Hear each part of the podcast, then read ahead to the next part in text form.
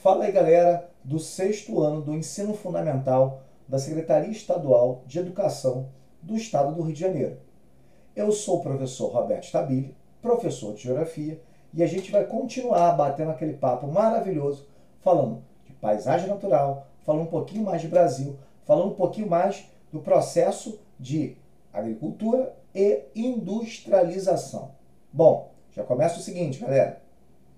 Lembra que eu falei no áudio anterior ou no podcast anterior, no bate-papo anterior sobre agricultura?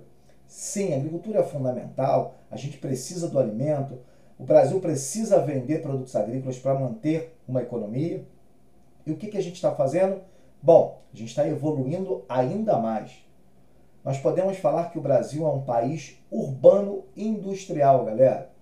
Que negócio é esse, Roberto? De país urbano industrial. País urbano industrial é aquele país que a grande maioria da população está vivendo nas áreas urbanas. E acredito que muitos de vocês que estão ouvindo esse áudio agora ou esse podcast certamente mora na área urbana. Poucos moram nas áreas rurais. Mas por quê? Porque mantém as suas atividades econômicas lá, que também é muito importante, tá? Não é porque eu moro na cidade eu vou ser melhor que alguém. Não. O pessoal do campo é tão importante quanto nós. Nós precisamos muito deles para que eles possam abastecer a gente não só de alimentos, mas de muitas outras coisas. Bem, como nós falamos, nós somos um país urbano industrial, a gente tem que levar em consideração um outro aspecto importante, que é o que? A industrialização.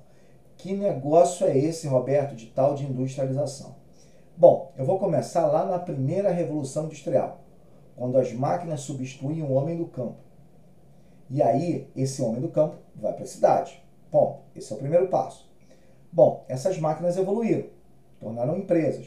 Vocês também já ouviram bastante falar sobre o processo de empresas, etc., indústrias. Pronto, é isso. São essas indústrias. Indústrias que fabricam, que produzem, produzem uma opção de coisa. Produz calçado, produz comida, produz bola de futebol, produz boneca, produz tudo. Isso é a indústria. Para a indústria funcionar, ela precisa de máquinas, ela precisa de matéria-prima, ela precisa de trabalhadores. E o Brasil foi um dos poucos países aqui da América Latina que se tornou um país industrializado, ou seja, que conseguiu, conseguiu construir as suas indústrias. Isso foi muito importante, porque muitas indústrias também vieram de fora. São as chamadas indústrias transnacionais. São indústrias que vêm de fora e praticamente montam né, e produzem aqui no nosso país. Vocês conhecem muitas. Por exemplo, todas as indústrias de automóveis são indústrias transnacionais. Ford, Volkswagen, Fiat e tal são transnacionais. Conhecem o McDonald's? Conhecem, não conhecem? Também é uma indústria transnacional. Conhecem a Coca-Cola? Também é uma indústria transnacional. Olha só quantas indústrias que nós temos. Conhece a Nike? Conhece. Conhece a Adidas? Conhece. Todas essas indústrias são indústrias transnacionais que estão espalhadas pelo mundo todo. O processo de produção é muito importante, que é ele que de uma certa forma favorece que a gente tenha bens, bens de consumo. É, quando você compra um tênis, isso é um bem de consumo. Quando você compra uma blusa, isso é um bem de consumo. Ok? Então isso muitas vezes é fabricado por quem? Pelas indústrias. Então as indústrias são muito importantes para definir essa demanda de comércio, de produção, de desenvolvimento de um país.